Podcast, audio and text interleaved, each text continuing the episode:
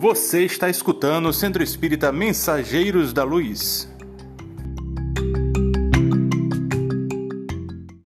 Gente, boa noite. Muito obrigada por estar aqui, por estar presente na vida de vocês. E eu espero poder contribuir da melhor forma possível através de uma conversa que não é uma palestra, isso é apenas uma conversa a partir das minhas experiências vividas, não só como pessoa, como médio, como trabalhadora, como estudante, como mãe, como filha, porque tudo está interligado, na verdade, né? Então, essas são as minhas experiências. É uma conversa, não é uma palestra. E não existe verdade absoluta em nada, né? A própria física quântica já está mostrando que essa verdade absoluta tem que ser o tempo inteiro ser questionado. Né? Vamos lá. Vamos lá. Na percepção e na ótica espírita, né, nós somos feitos de três partes é, importantes, é, que é o espírito, o pré-espírito e o corpo. O pré-espírito é como se fosse uma ligação entre a matéria e o corpo, né? E por que, que eu estou falando dessas três, dessas três linhas de raciocínio, espírito, pré-espírito e corpo?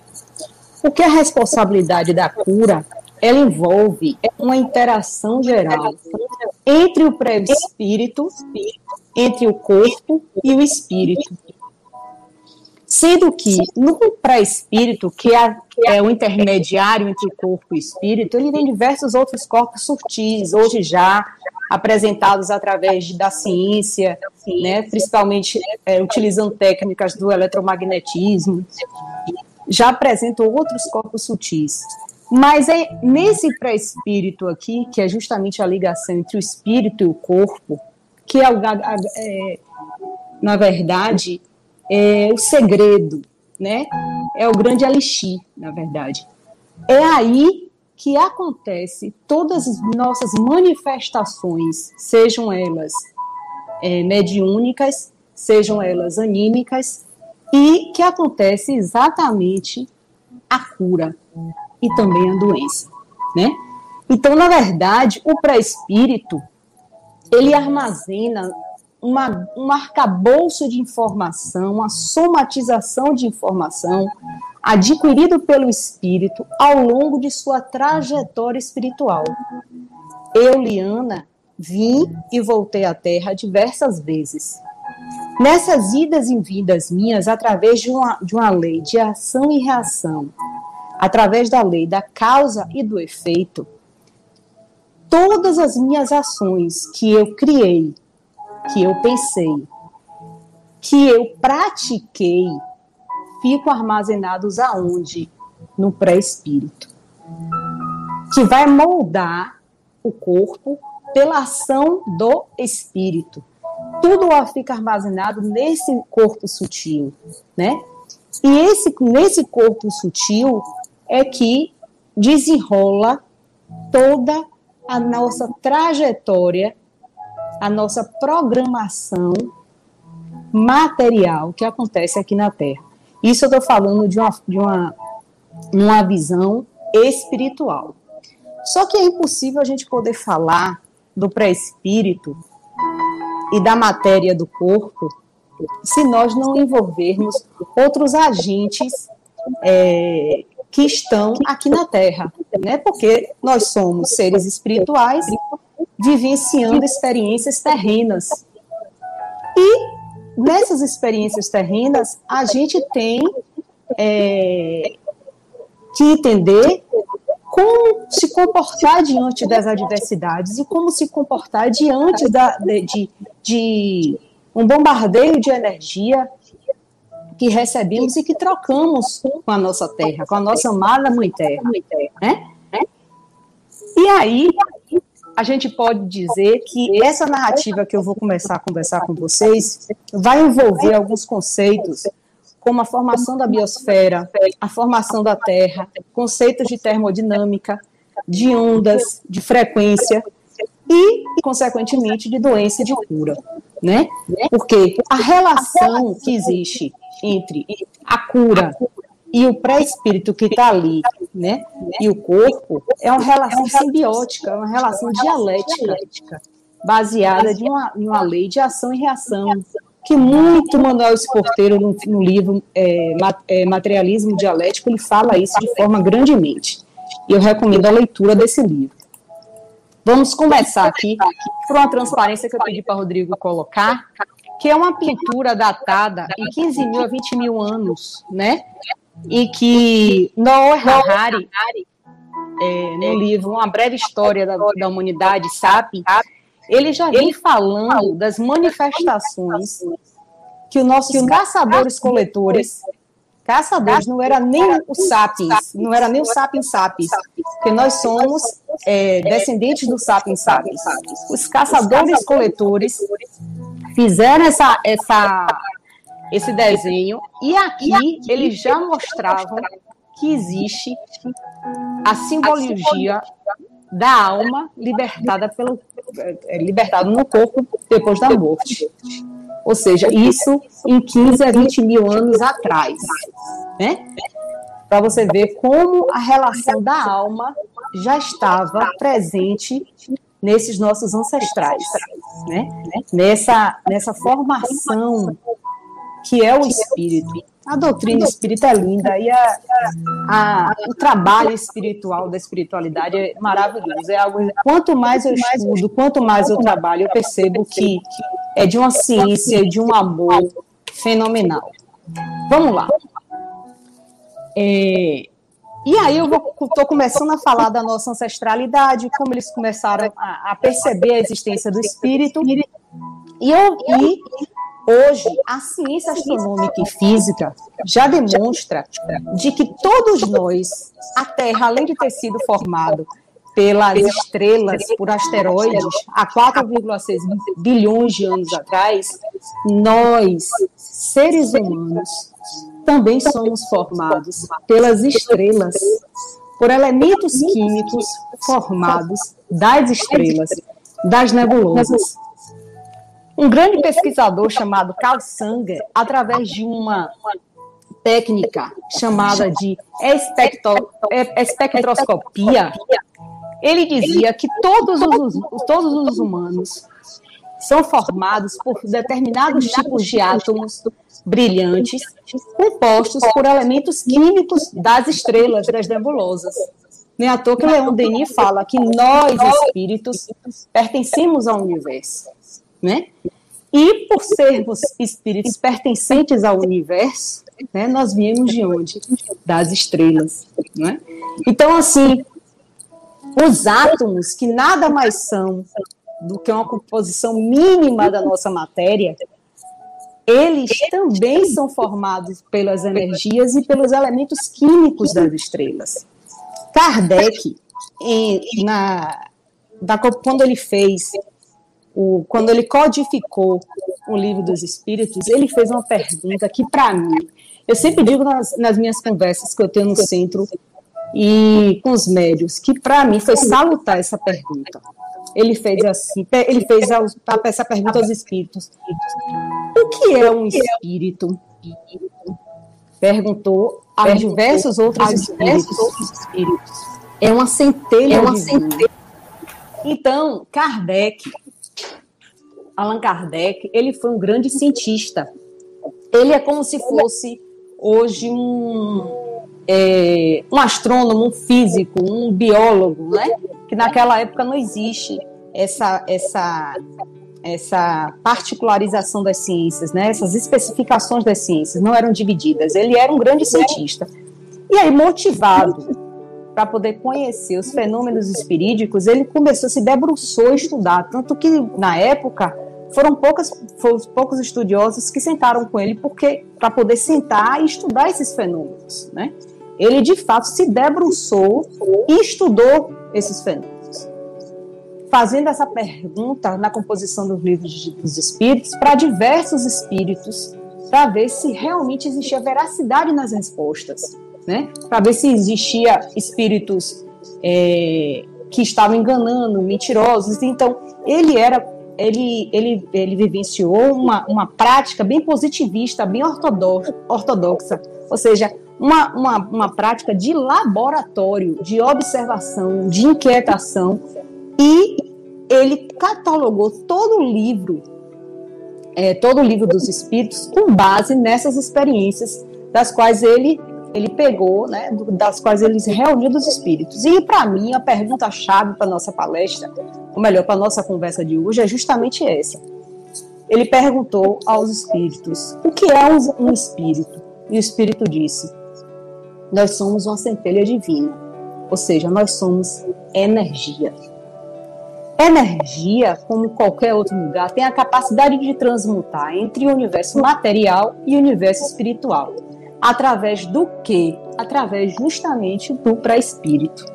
Né? Como hoje a astronomia e todas as pesquisas que a ciência astronômica e física já estão começando a demonstrar de que é, essa energia está presente em todas as nossas relações materiais. Como ele consegue demonstrar isso? Justamente foi quando surgiu o modelo atômico do átomo, que é a menor partícula de uma, de uma, de uma matéria. Né? Nos estudos da, de uma matéria, os, os pesquisadores, os físicos, químicos, na época, é, eles começaram a estudar essa menor partícula. Rodrigo, coloca para mim, por favor, aí no modelo atômico, é, a diferença do modelo atômico de Bohr e o modelo quântico. Eu só vou falar um pouquinho. Aí da nebulose da estrela eu já falei. Isso aqui, o modelo atômico de Bohr, é um modelo que é utilizado ainda pela que é o que é chamado da teoria newtoniana, né? Que é utilizado em camadas, que cada partezinha do, do átomo é dividida em camadas energéticas, né, formadas por prótons e elétrons. Já a mecânica quântica hoje já demonstra que o átomo ele se modifica tanto e tem, sofre tanta influência do meio em que está que ele consegue ser invisível, que ele não consegue ser mensurado. Por isso que ele pode ser modificado, né? Só que isso, se você se você perguntar, por exemplo, ao Marcelo Gleiser, que é hoje um dos maiores astrônomos e físicos, se você disser perguntar assim a ele, Marcelo, qual é a relação entre física quântica e espiritualidade, ele vai dizer que vai dizer, vai dizer que não existe nenhuma. Só que nós, espíritas e médium, a gente sabe que existe por quê? Porque no dia a dia da prática, no dia a dia dos trabalhos de cura, de desobsessão, de ajuda espiritual, a gente sabe que existe uma, interferência eletromagnética muito grande no corpo e nas no, nos nossos pensamentos e nas nossas atitudes. Ou seja, existe uma, uma, linha de frequência de onda. E por que que Marcelo Gleiser fala que não existe uma relação entre o átomo quântico e a espiritualidade? Porque é ainda algo que precisa ser estudado, que precisa ser mensurado, que precisa ser observado. E o átomo quântico, ele é estudado em partículas bem menores, num universo bem menor laboratorial, né, que é diferente de um laboratório de um centro espírita, um, um laboratório de trabalho espiritual e de cura espiritual, né? Até porque não se debruçou. E aí eu vou pedir para é, Rodrigo passar aqui de onde vem essa formação, a responsabilidade da gente com relação a essa interação entre a Terra, que é a nossa biosfera, e a relação que existe entre o corpo da gente e o mundo espiritual.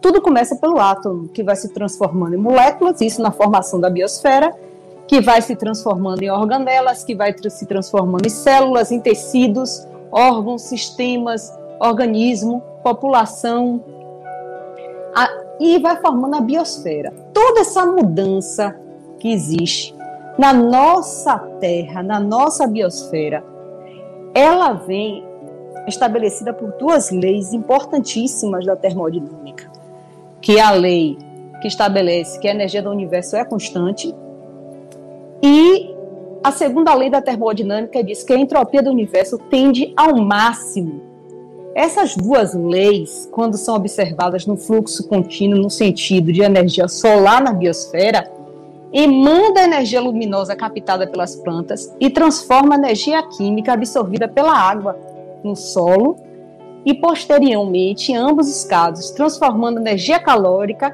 que é irradiada pelo corpo. né? E essa energia máxima que existe, que é a chamada de energia entrópica do universo, ela está o tempo todo se modificando, o tempo inteiro, inteiro se restabelecendo para chegar a um nível de ordem. Ou seja, todo o universo da nossa biosfera terrestre ela é modificado e irradiada por energia. Como nós somos também modificados e irradiados por energia. E essa energia ela é tão, tão forte e importante que eu vou, eu não sei se vocês têm conhecimento disso, mas seria bom depois vocês pesquisarem na internet que alguns pesquisadores em 1991, eles no Arizona, nos Estados Unidos, no universo, é, no, é, no deserto de Tucson, eles resolveram criar uma terra artificial e aí, esse, esse, é, quando eles inventaram de criar uma terra artificial, foi justamente com todas, todos os ecossistemas envolvidos, que foi o deserto, oceano, floresta tropical, a savana e o pântano. E aí eles resolveram criar um projeto, que é uma terra artificial, que foi chamada de Biosfera 2. Esse projeto só durou dois anos. Não conseguiu. Não se consegue criar uma terra apenas pegando elementos de ecossistemas. Não se consegue, porque a Terra é dinâmica. A Terra, a terra pulsa, é a Gaia, é o amor, é a mãe, né? Que acolhe, que estabelece relação com o outro, né? Que ama, que se irrita, né? Que chega. A Terra é viva, é um amor vivo, né? E por ser tão viva, ela deve ser respeitada, como tantos nossos ancestrais indígenas e caboclos falam o tempo inteiro para a gente, a todo segundo. Não é à toa que quando eles passam aquele banho, que é um elemento de cura sensacional e maravilhoso no momento do, é, é, dos trabalhos desenvolvidos, ele consegue repor através da ação das folhas, que é uma energia também, né?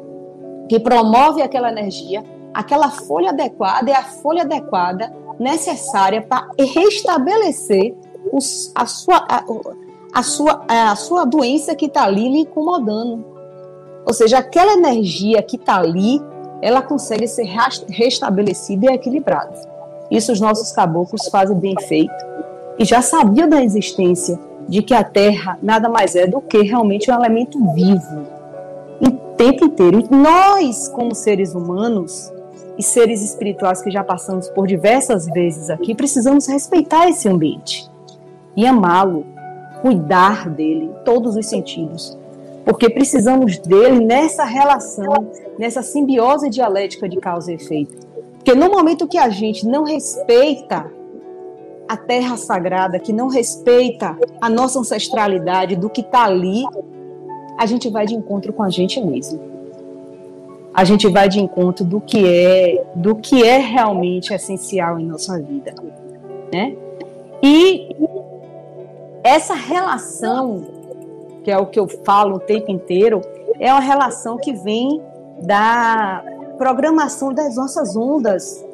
O espírito, ondas e vibrações. O espírito, quando lhe vê, ele não vê Liana, que está aqui encarnada, não ele vê minha onda, ele vê minha frequência, ele vê minha vibração. Ou seja, ele sabe verdadeiramente quem eu sou, sem roupagens, sem mentiras, sem nuances. Ele vai ver realmente quem você é. Essa é a, é a, grande questão. Então, quando o espírito, quando os caboclos, quando os guias, quando a cura espiritual acontece, que não depende somente a responsabilidade dos espíritos depende cada dia mais da pessoa, porque é uma mudança. Toda e qualquer cura ou toda, todo qualquer surgimento de doença depende unicamente da gente. Por quê? Fica ali justamente armazenada naquele campo espiritual todas as nossas todas as nossas experiências que são somatizadas ao longo da nossa existência espiritual. E em algum momento da nossa vida aqui na Terra, essa experiência é levada com que você, aquele gen, é como eu, eu chamo sempre de um gen espiritual no pré-espírito. E aí, em algum momento da sua trajetória aqui na Terra, esse gen é acionado para lhe, lhe trazer e proporcionar alguma mudança, alguma reflexão. Eu vou contar um caso aqui que eu gosto muito sempre de trazer para as minhas conversas, experiências vivenciadas por mim. Eu vim de interior, muita gente sabe disso. E minha vida no interior era sensacional, sempre foi assim uma vida maravilhosa, saudável, pouco usava remédio, pouco usava antibiótico, era pisando na terra, tendo contato com a natureza, com o mundo. E é, quando eu vim morar aqui para Salvador, eu vim com 17 anos, eu tive uma. É, comecei a ter uma vida meio desenfreada, no sentido porque eu estudava e trabalhava o dia todo, e estudava de noite. Resultado: minha alimentação começou a ficar irregular, é, desembocou também minha mediunidade, foi quando eu comecei a trabalhar e desenvolver mediunicamente, ou, enfim, foi uma série de somatizações que eu vivi, principalmente estresse no trabalho, que era enorme. Eu viajava e trabalhava muito, e eu estava no, último ano da faculdade, enfim. Foi aí que eu nunca me esqueço disso, que eu estava num refeitório dentro da empresa que eu trabalhava, e eu tinha, é, havia sentido nos, no, nos últimos anos uma dor muito forte no meu estômago, sentindo azia direto, muita azia, azia, azia, azia. Até que um dia eu não consegui engolir. E foi justamente nesse refeitório. Não consegui engolir, fui para a emergência, sozinha fui fazer endoscopia, porque meus pais moravam no interior. Minha irmã, na época, tava, também estava viajando. Eu disse: Ó, eu vou ter que encarar esse negócio sozinha. E fui sozinha. Eu me lembro que o médico, eu sempre digo assim: que a gente nunca está só. Quem protege a gente não dorme.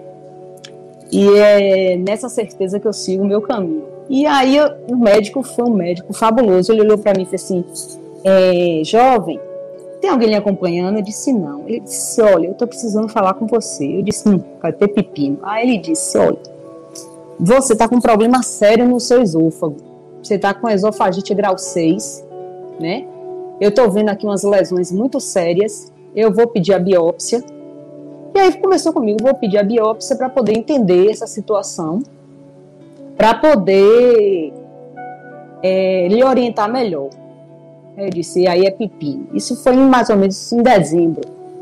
Comecei o tratamento é, no, no, médico.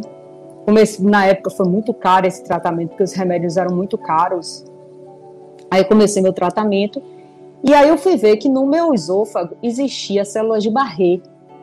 Eu estava com esofagite grau 6, células de Barré, já com degeneração propícia ao câncer, né? E, além disso, eu estava com hérnia ietal enorme e estava com é, uma lesão no estômago. Ou seja, eu estava com minha, meu estômago e meu esôfago todo detonado. Passou dois anos, fiz a minha primeira cirurgia, juntamente com o tratamento espiritual. O esôfago de Barré continuava lá. Passou dez anos, meu filho já tinha nascido, voltou o, a hérnia ietal. E aí eu me lembro que eu já trabalhando na equipe de cura do de Dr. Bezerra de Menezes, eu dizia assim para eles e para o mentor, né? Pai João, digo, pai, é, se for possível, se for do meu merecimento, se for da permissão de vocês, eu curar o barrê, já me ajudaria. Só que eu tive que mudar minha postura mental, eu tive que mudar minha postura, minha relação com a comida, minha relação com que eu, eu, eu, eu praticava o, o, meu dia a dia. Então eu conseguia, eu precisava mudar minha postura mental, minha postura física e minha postura diante da espiritualidade. Porque não bastava eu apenas é, jogar a responsabilidade para a espiritualidade, não eles estavam fazendo o melhor por mim, mas eu precisava mentalmente no meu corpo estar preparado para receber aquela energia. E o que a gente vê nas experiências e no laboratório mediúnico é que muita gente quer e espera milagres da espiritualidade, mas não quer fazer a sua parte. E aí é que mora o problema. No momento que a gente não faz a nossa parte, não procura tentar encontrar naquela doença uma forma de mudança, a gente não vai realmente entrar em conexão, não vai encontrar cura. Essa cura não se restabelece. A mudança tem que acontecer. Nem sempre uma doença que vem para você é uma doença somente para teste. É uma doença, se tem a doença ali, tem alguma coisa que está errada. Tem alguma coisa que não está bem entre você e sua conexão com o seu mundo e a conexão com o interior. É um, é um ponto, é um indicador vermelho, é um ponto que diz assim: peraí, tem alguma coisa errada. Mas não significa dizer que é uma doença atrelada apenas ao seu processo kármico e, somatiz, e, e, e somatizado ao seu pré-espírito. O gene dessa doença pode estar ali no seu pré-espírito. Mas na sua trajetória espiritual, enquanto na, no terra a terra, não precisava você ter passado por isso. Que foi o meu caso. Ou seja, existia no meu, no meu corpo pré-espiritual um gene que estava ali, ó, bem devagarinho, dormindo, ninguém queria mexer, porque foram experiências que eu vivi em outras vidas. Porque eu, eu, eu, depois de muito tempo, eu vim saber que eu fui atingida nessa região por uma bala, quando eu fui revolucionária francesa na época. Então, isso ficou no meu campo para espiritual, mas não, não era para ter sido mexido, não era para ter sido é, vamos dizer assim, acordado, ele tinha que ficar ali adormecido, mas por conta dos meus vícios, por conta das minha, da minha disciplina, por conta da, da forma como eu estava conduzindo minha, minha vida aqui no terra a terra, por conta das ondas vibracionais que eu estava movimentando dentro de mim, aquilo motivou essa doença a vir. Resultado, eu tive que parar e fazer uma reflexão. Meu filho já tinha três anos, eu já fazia parte da equipe do Dr. Bezerra. A gente, eu passei por várias experiências sensacionais no trabalho é, lá no Joana, que foi um trabalho maravilhoso. Eu até recomendo, quem tiver oportunidade, procure lá o Joana na visualização criativa do Dr. Bezerra, que um é um trabalho que eles fazem sensacional. E aí eu participei, e aí eu, a conversa com eles, eu, eu disse assim, se for possível, eu gostaria de ter o barrê curado. Fui para minha segunda cirurgia. Tudo ocorreu bem, mas tem um fato que eu gostaria de chamar a atenção, porque eu sempre digo assim, a gente tem que ter gratidão a tudo que acontece na vida da gente. E eu sou infinitamente grata pela espiritualidade. Infinitamente grata por tudo que me rege, por tudo que me acompanha. Eu, na minha segunda cirurgia, eu estava com muito medo apesar de ter confiança absoluta na espiritualidade, mas eu tinha medo porque eu tinha medo de desencarnar e deixar meu filho com três anos. E aquilo mexeu muito comigo, né? Relaxei, trabalhei até no domingo, minha cirurgia foi na segunda, estava é, confiante, mas mesmo assim com medo. Eu me lembro que quando entrei na sala de é, de anestesia, pai João olhou para mim e disse: Olha, vou mandar um, uma aí para você, para lhe acompanhar, fique tranquila. Entrei com uma dor de cabeça muito forte, porque eu gostava de café e não tomei café. E aí fui para a sala de cirurgia. E aí foi tudo sucesso. Minha cirurgia tinha um risco muito grande, porque tinha que. Existia uma possibilidade muito grande de abrir o pulmão, né? E aí, nessa abertura de pulmão, o que aconteceu?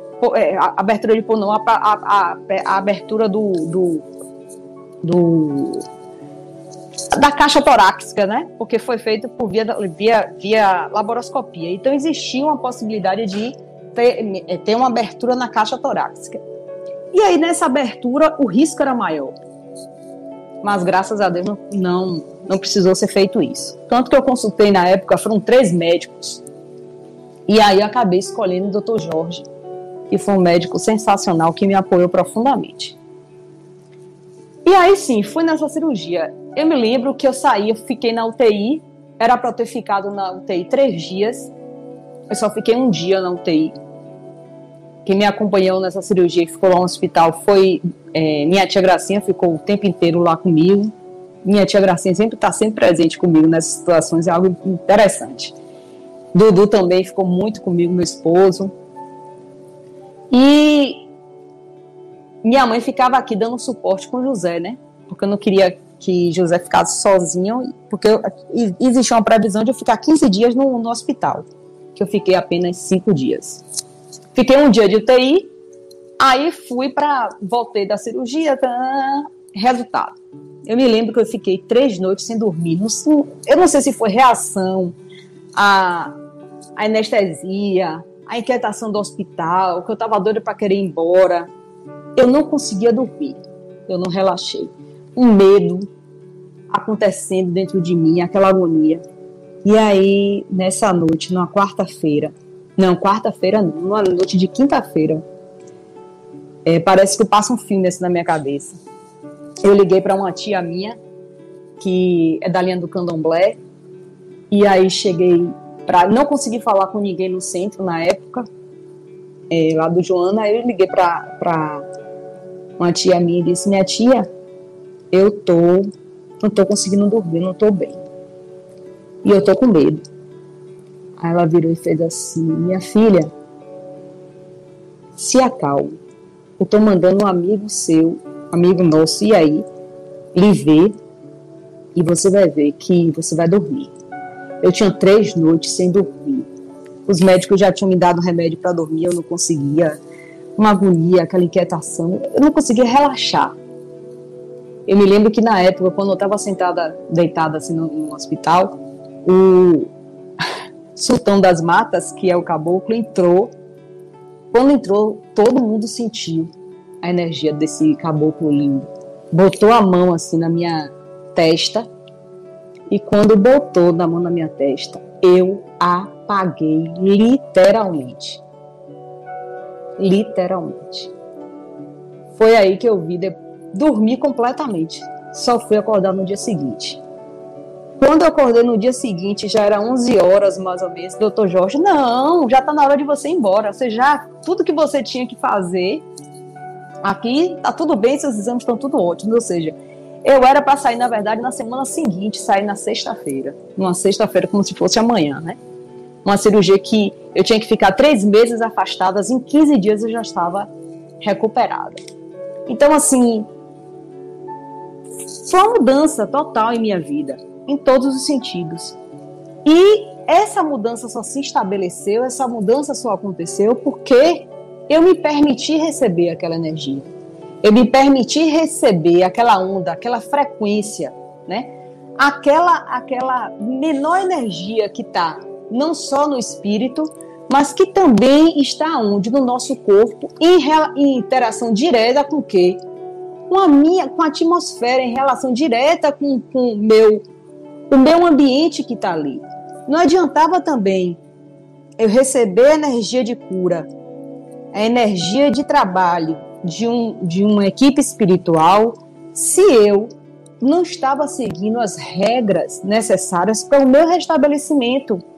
Que regras são essas? Comendo alimentos mais saudáveis, tentando manter uma vida sem estresse, com um pensamento mais equilibrado, né?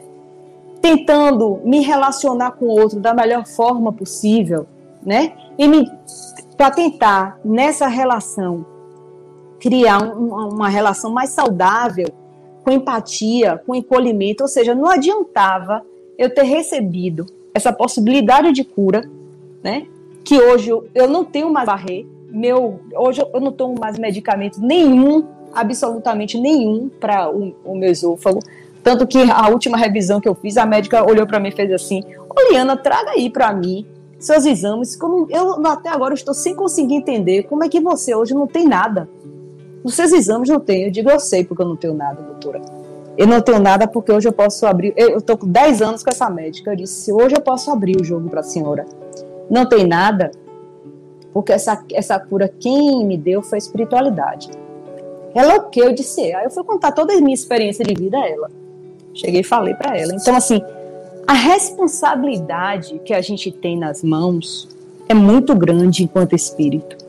Não basta a gente ter poderes mediúnicos, ter a proteção divina, ter é, bens materiais, ter tudo disponível para a gente, mas se não existe essa conexão direta, se não existe esse amor direto entre você e as nossas relações do dia a dia, entre a atmosfera que nós vivenciamos, se nós não respeitamos o nosso meio ambiente, se a gente não respeita o outro, se a gente não se mantém né, é, nesse, nesse amor de acolhimento, não adianta nada. A gente só vai estar tá repetindo padrões e comportamentos que repetimos em outras vidas, como Adenauer Novaes fala muito no mito pessoal.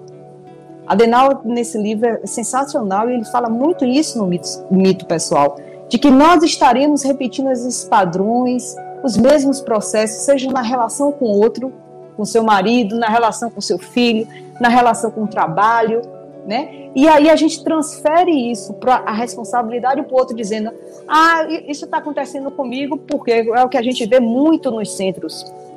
Que fulano tem inveja de mim, fulano está com mal olhado em mim, fulano está é, é, tá fazendo coisa ruim para mim.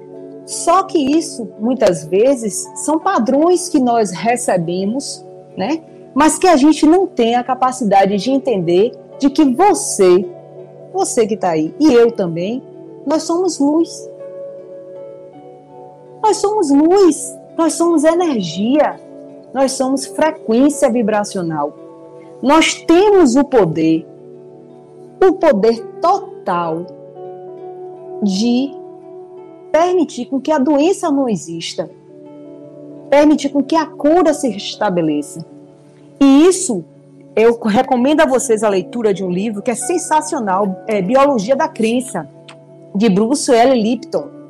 Ele é um, um dos grandes estudiosos da época, da, é, da modernidade, e ele vem mostrando claramente a interferência a interferência que nós temos no dia a dia das nossas células. Porque nossas células, ela é basicamente formada por uma, uma mudança, por, por os nossos genes, na verdade, são modificados por energia que nós emanamos. Os, ele vem falando que os filamentos dos aminoácidos que estão presentes nos núcleos, nos genes, eles se modificam constantemente através de uma ação e repulsão, de uma ação e de uma reação, ação e repulsão de energias que nós armazenamos nesses, nesses aminoácidos. Então, assim, a importância dessa percepção dele é, é, é, é, é grandiosa porque só demonstra aquilo que a doutrina espírita, no laboratório espiritual de cura, vem relatando o tempo inteiro. Nós precisamos conhecer o nosso verdadeiro poder interior. E o nosso verdadeiro poder interior está justamente em se reconhecer um espírito que é imortal, que não morre, que é luz, que vem das estrelas que pertence ao universo e que é puro amor. Enquanto a gente não se reconhecer dessa forma, a gente vai continuar o tempo inteiro repetindo padrões, repetindo processos, repetindo sofrimentos que são muitas vezes desnecessários, que estão ali, ó, dormindo no seu pré-espírito, ali naquele momento dormindo e que não precisa ser tocado, que não precisa ser é, modificado, que não precisa ser alertado, que não precisa você passar. Mas por escolhas inadequadas, por processos que ainda a gente não consegue dar conta, a gente vai tomando um caminho que não é para tomar. Se a gente sabe que hoje, por exemplo, a gente vive num processo de isolamento e a gente sabe que o uso de máscara é importante, né? A gente sabe que a gente tem que respeitar o outro, se isolando para poder contribuir com que esse vírus não, não, não se expanda e continue matando como está acontecendo. Que foi, inclusive, uma, uma, uma situação de não respeito a essa biosfera, não respeito a essas mudanças. Né? E aí o que acontece? A gente não está fazendo o nosso papel. A gente está sendo responsável também pela morte do outro porque a gente não acordou ainda que é necessário perceber que eu, você e como qualquer outro, somos partes um do outro. É como a teoria zen budista fala, fala o tempo inteiro. Nós fazemos parte de um único tecido, né, de uma teia de relações, onde eu faço parte de você e você faz parte de mim. E só vai ficar bonito, só vai ficar lindo se essa relação for respeitosa, for harmoniosa. Entender que o outro é uma parte sua e você é uma parte do outro. E que nós somos movidos à energia. Então, hoje, as nossas ciências astronômicas, físicas, através do estudo da onda, através do estudo da, é, é da, do eletromagnetismo, ele demonstra claramente essa energia. O que nós, a nossa ancestralidade ó, já vinha dizendo há muito tempo, que os nossos indígenas já vinham dizendo muito tempo através do uso de um banho de cachoeira como uma forma medicinal, da conversação que existia entre interação entre eles os animais, né? Da relação que existia entre ele e a terra, da troca de energia que existia entre ele e a terra, do respeito à mãe terra. A nossa ancestralidade já dizia isso. E eu acho que esse momento que nós, eu, é uma percepção minha individual, que nós estamos vivendo no momento é justamente que a espiritualidade está tentando mostrar para a gente. Volte para o seu interior e se conecte com a sua ancestralidade. E se conectar com a nossa ancestralidade é ouvir o som dos ventos, é sentir a vibração de uma música elevada, é fazer boas leituras, questionando o seu entendimento sobre você mesmo, é rezar, entrar num estado de vibração, aumentando as suas ondas vibracionais, né? Entrar em estado meditativo, tentando se encontrar com você mesmo. Eu ouvi o som de um rio. Quem tiver a oportunidade de ir para um rio e ver o mar, sente, vá sentir essa energia. Quem não tiver, faça sua visualização curativa através da meditação. Sente, visualize isso. Ouça uma boa música, entre em estado de oração. E meus amigos, um dos mais importantes é, processos que nós estamos vivendo e que traz para a gente a responsabilidade da cura é, na verdade, a gente procurar sentir mais a gente, respeitar mais a gente, dar os limites necessários para nós nos respeitarmos, porque no momento que a gente respeita, a gente consegue entender o outro. É amar, tentar praticar o amor diante de tantas as adversidades e aberrações que a gente está vendo aí, mas é como diz Pai João, a gente não está só. Ninguém está só. Ninguém vive só. E Deus não dorme. Mas nós, enquanto espírito, vivenciando uma experiência terrena, precisamos respeitar as leis que regem esse planeta. Não devemos, em momento nenhum, ir de encontro a essas leis a gente deve respeitar. Respeitar é dizer assim: olha, eu só posso ir até ali. E se manter. O que a gente vê na, na nossa existência é que não existe esse respeito, não existe essa percepção de universo, né? Então é isso. A minha proposta hoje e aí eu vou pedir para Rodrigo colocar é, uma é, uma prece, na verdade é uma oração, é uma conexão. Eu gosto muito do Roponopono. É uma é uma oração que foi é, criada pelo povo havaiano. E eles falam muito do perdão, do sinto muito, do agradeço.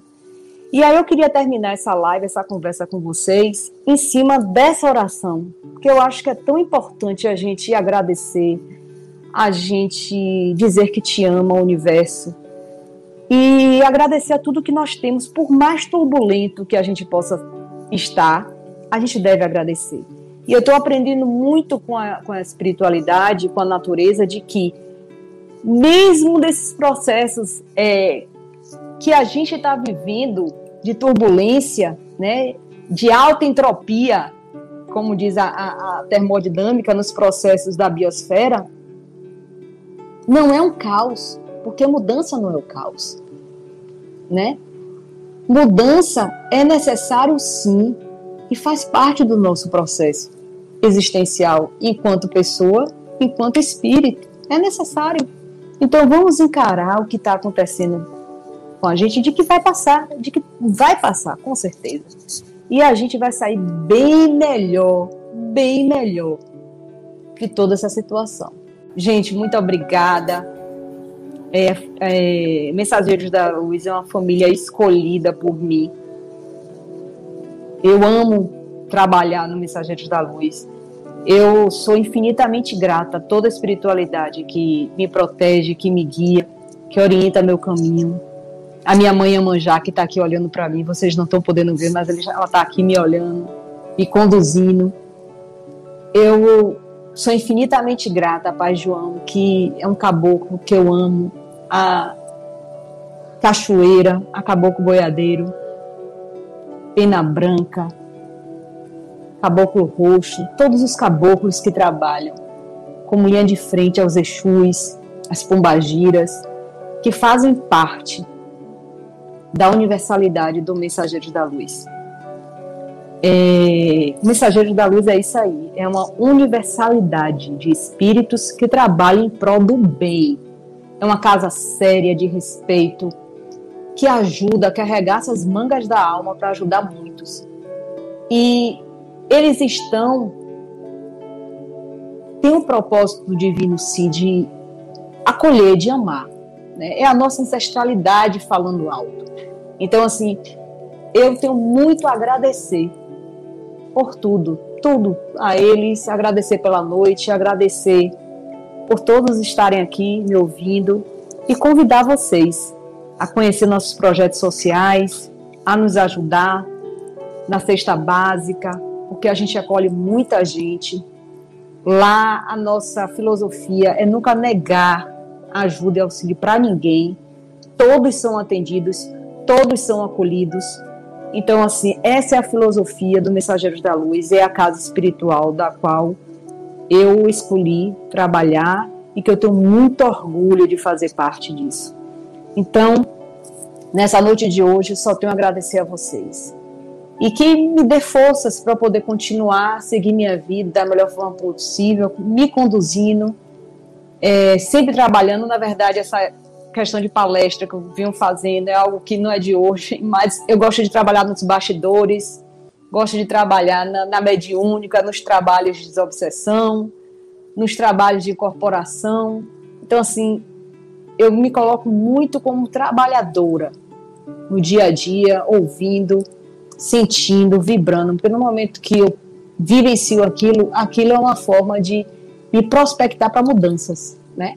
Então, assim, muito obrigada, Mensageiros da Luz, que essa noite de hoje foi maravilhosa, que Ele nos abençoe, nos dê força, que essa energia maravilhosa vá nos hospitais, nos bueiros, nas ruas, nos auxiliando o tempo inteiro, nas crianças, nas famílias que estão precisando de ajuda, nas pessoas que estão nos hospitais nesses momentos. Essa é a vibração. É nesse momento que a gente tem que entender que o outro que está no hospital é uma parte da gente.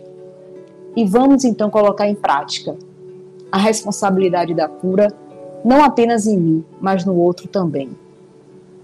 Esse é um momento é, que precisamos realmente, eu acho que é a prova dos nove, aprender boa noite, muito obrigada por vocês estarem aqui nessa conversa, nessa relação harmoniosa de amor. Deus e os mensageiros da luz nos abençoe hoje e sempre, grande família. Um grande abraço para vocês.